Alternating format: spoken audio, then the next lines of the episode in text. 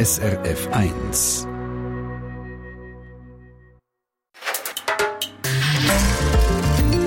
SRF 1 Gast am Mittag. Dominik Deville, seid ihr eigentlich einer, der lieber selber redet oder einer, der lieber zulässt?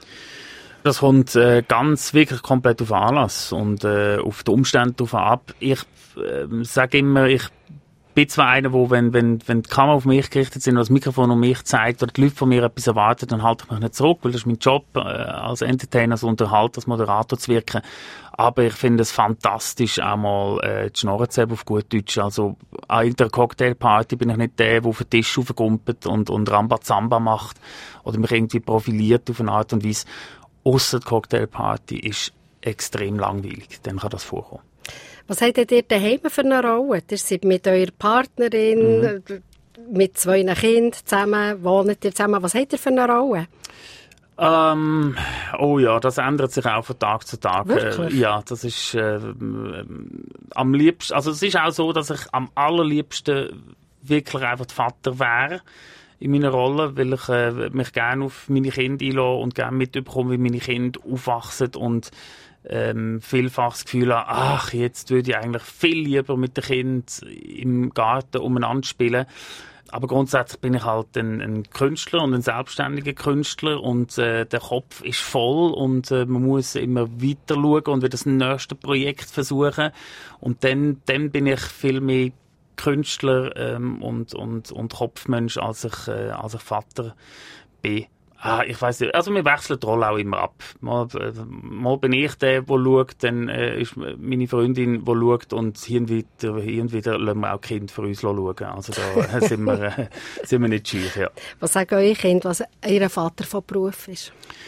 Das weiß ich auch nicht Ganz genau, es nimmt mir auch immer wieder Wunder und äh, ich finde es auch extrem spannend zu beobachten.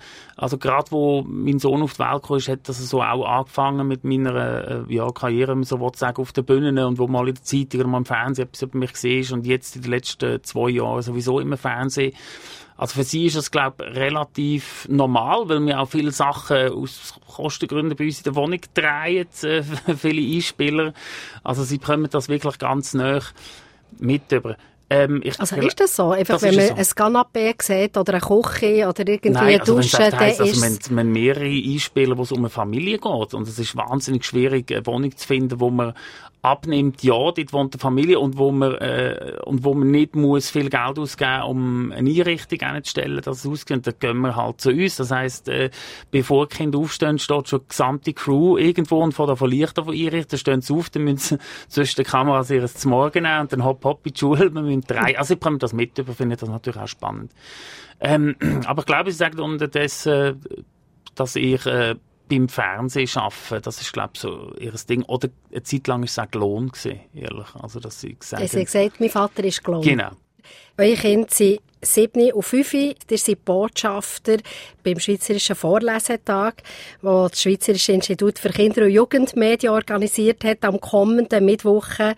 Wenn ihr euren Kindern vorlesen. Seid ihr mhm. einer, der quasi aus dem Hochdeutschen in euren Dialekt übersetzen Seid ihr so ein Vorleser? Ja, ich bin ja schon immer mehr der Erzähler als der Vorleser, weil ich ja auch so ein bisschen unverschämt bin und sage, ah, oder weil ich, oder weil ich vielfach schon Bücher meinen Kindern erzählt habe, die eigentlich fürs Alter noch nicht so geeignet sind. Ich sage, es gibt ein Beispiel, drei Fragezeichen.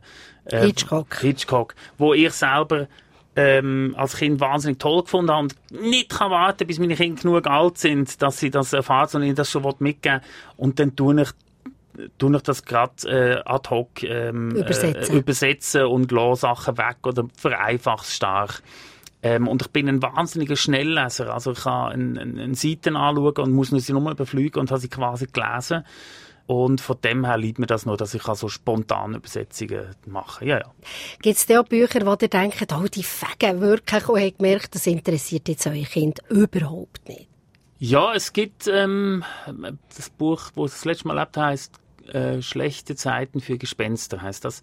Ist ein Buch, ein, ein Kinderbuch, wo ich wahnsinnig geliebt habe als, als Kind, aber ich bin jetzt wahrscheinlich, glaube ich, auch schon so 10 gewesen oder so, als ich das gelesen habe. Und das haben wir meinen Brüdern zum Geburtstag wieder geschenkt, weil wir uns so, äh, aus Witz so am Geburtstag, also unser Ziel ist, unser gemeinsames Kinderzimmer wieder zusammenzubringen. Also wir suchen im Internet all die Sachen, die uns noch daran erinnern äh, und schenken die uns aneinander wieder.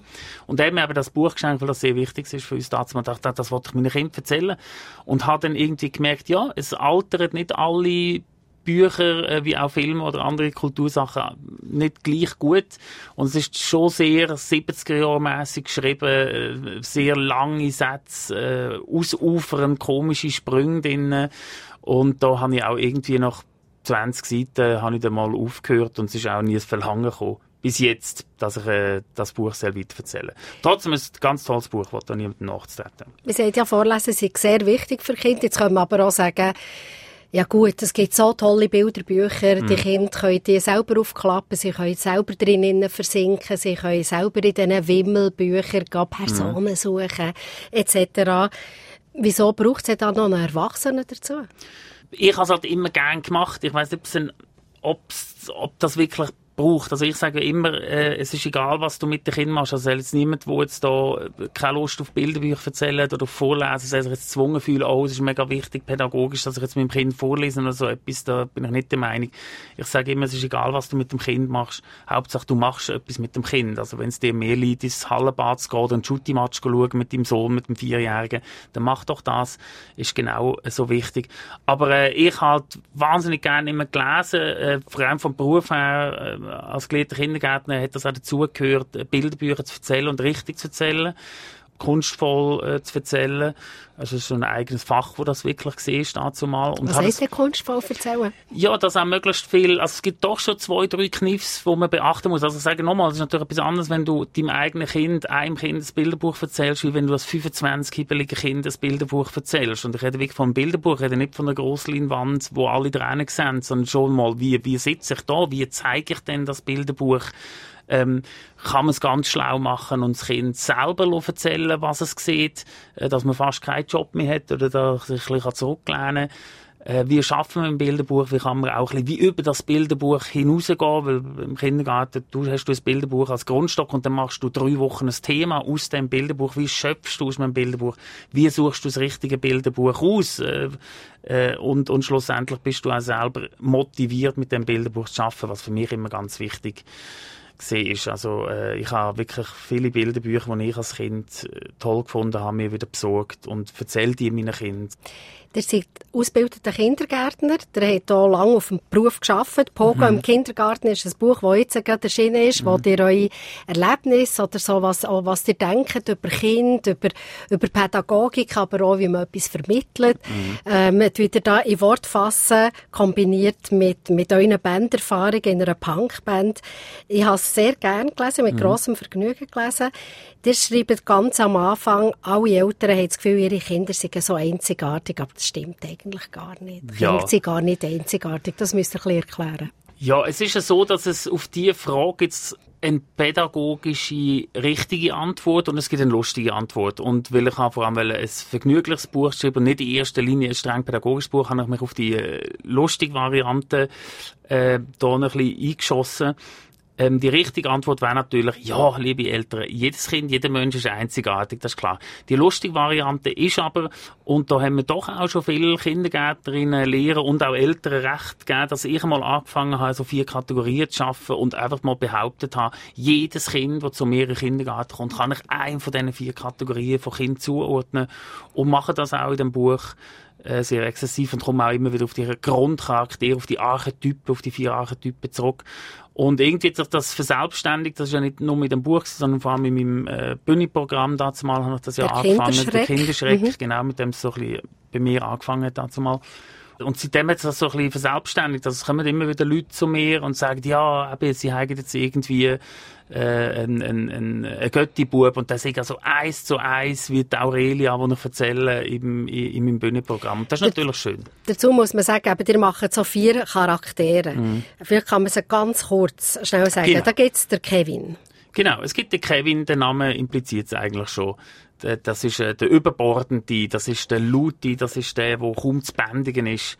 Ähm, es gibt Der auch Schreck von jeder Lehrkraft. Ja, aber wo auch das System ein bisschen am Leben erhalten und wo auch ein bisschen schaut, dass der Adrenalinspiegel oben bleibt, was ich sehr wichtig finde für eine Kindergartenlehrperson. Da gibt's die Aurelia. Richtig, Aurelia ist das Kind, wo, äh, wo ich sage, wo das Herz auf der Zunge hat, die kommt in den Kindergarten rein und die redet ununterbrochen, stellt die ganze Zeit Fragen, erzählt äh, von ihrem Schulweg, als wäre sie irgendwie auf Weltreise gesehen, hat wahnsinnig viel Beobachtung und will auch wirklich, dass du das alles mitbekommst und nimmt dich in Beschlag. Ja. Der äh, dritte Charakter ist der Ossim. Richtig.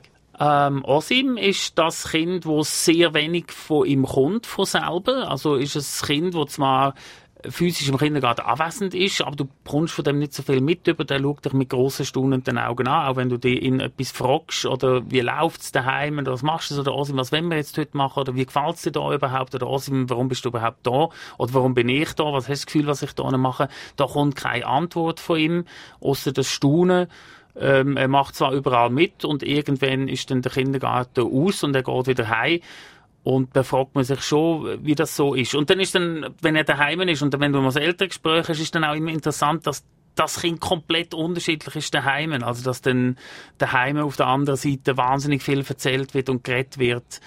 Ähm, ja, eine Erfahrung, die noch jemand gemacht hat, dass Kinder komplett unterschiedlich sind im Kindergarten und daheim. Der vierte Charakter ist Elisa Lotte. Richtig. Äh, Liselotte ist das Kind, wo anfangs sehr beliebt ist bei Lehrpersonen. Es ist ein Kind, wo man nicht muss dazu schauen muss. Das ist ein sehr selbstständiges Kind, also schon sehr gut ausdrücken. Es sieht wahnsinnig viel schon voraus. Es kann schon dahinter blicken. Du kannst ihm auch schon Aufgaben über, übergeben, wo kannst vielleicht sogar schon zwei, drei Kinder kann sie schon führen oder kann mit denen unter Anleitung irgendetwas machen. Und sind dann aber auch die Kinder, wo ich immer das Gefühl hatte, die wollen dich so ein bisschen von deinem Kindergarten Stuhl abschöpfen. Das sind die Kinder, die eigentlich gerne deinen Platz würden einnehmen und die dann auch sehr schnell alles besser wissen, wo dann auch sehr schnell das Gefühl bekommen, ja, äh, mir muss der will gar nichts mehr sagen, weil ich weiß ja schon alles. Und das kann dann natürlich auch ganz, ganz schwierig werden. Also es ist ein Druckschluss, wenn man sagt, ach, wäre das schön, wenn ich äh, zehn Lieselottes in der Klasse hätte. Ich könnte mit der nicht. Zeit auf den Wecker gehen. Ja, jetzt bös gesagt. Äh, Was seid ihr für ein Typ gewesen? Was ähm, hat jetzt eure Lehrerin oder eure Kindergärtnerin gesagt? Der Dominik Deville, das ist so ja. eine richtige... Ich habe verschiedenste Phasen durchgemacht in meiner Kindheit. Ich bin äh, immer schon jemand der Geschichten im Kopf inne hat und und wo hat die Welle ausleben und und äh, bin also dort ganz sicher eine Aurelia gesehen. Bin dann aber auch eine Zeit lang in der Schule auch wahnsinnig gemobbt wurde, kann ich mich erinnern, was, was sehr schlimm war für mich. Da bin ich wahrscheinlich eher ein, ein Osim gewesen, eher still gewesen. Ein Kevin bin ich, glaube erst ab 23 geworden, wo es dann so losgegangen ist, so auf Bühnen aufstehen und so Sachen. Ja. Also wenn ich euch zulasse, heisst das, man kann auf verschiedene Charaktere durchlaufen. Es heisst nicht so, eine ist Lieselotte, immer Lieselotte. Wie gesagt, das ist die pädagogisch richtige Antwort, aber nicht so lustig. und die andere Antwort ist? Ähm, wenn ich mich versteifen auf etwas, mm. auf einen Charakter, jetzt von diesen vier, mm. ich selber.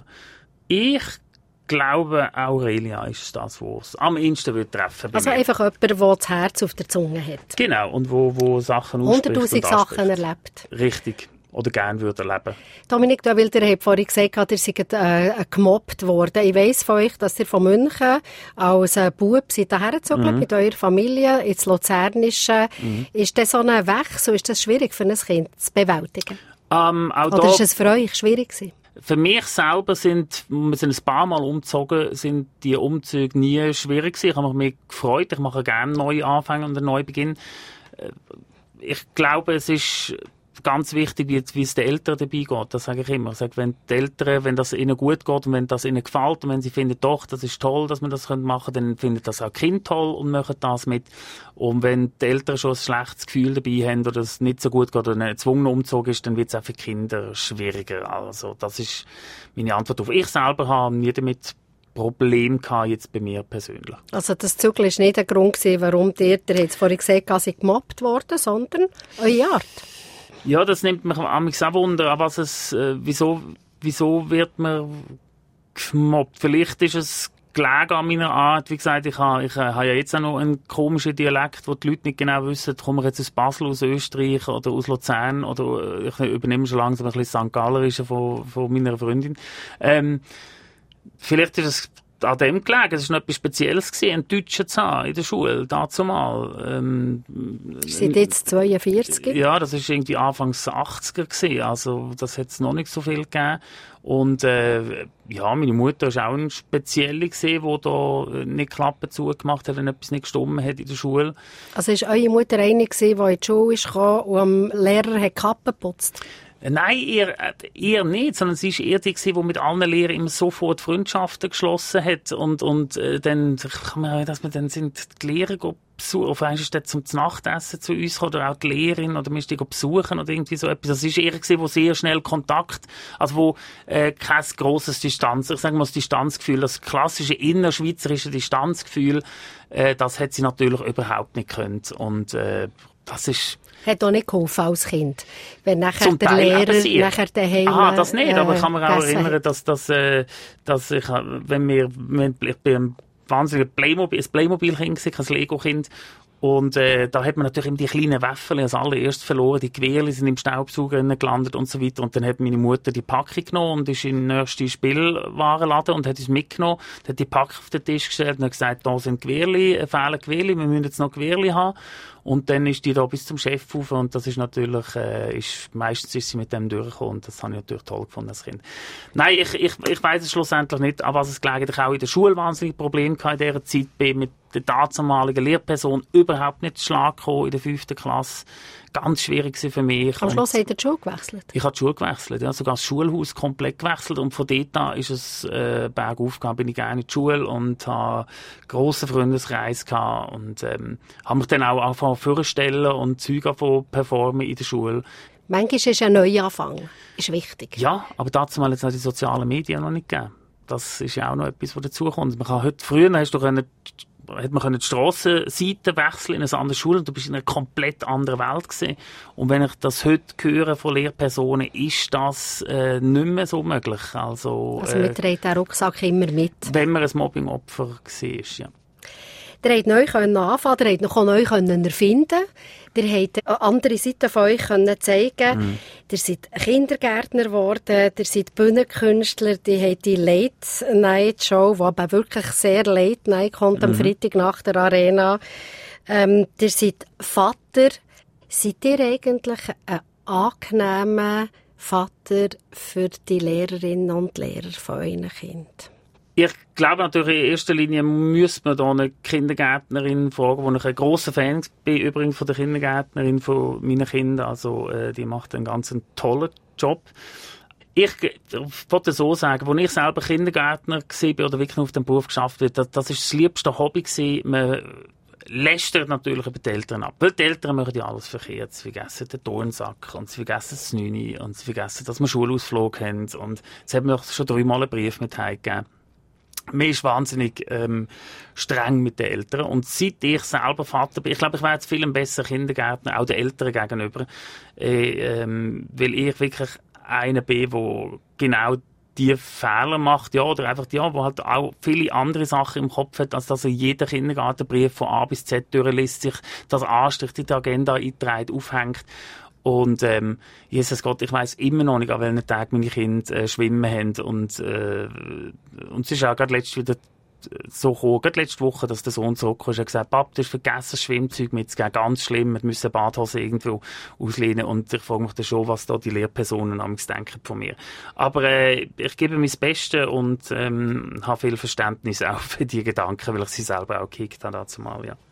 Vorlesen, mit dem haben wir angefangen. Mhm. Sagen wir doch noch so eins oder zwei Lieblingsbilderbücher, die ihr denkt, einfach, die fegen immer.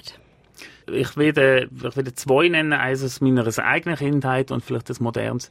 Ähm, aus meiner eigenen Kindheit ist das alles von Tommy Unger. Ich bin wahnsinnig Tommy Unger, das hat mich sehr prägt, auch weil der Mann, der, der lebt ja auch noch, der ist äh, biblisch als Alter, der unterdessen ist aber immer noch aktiv.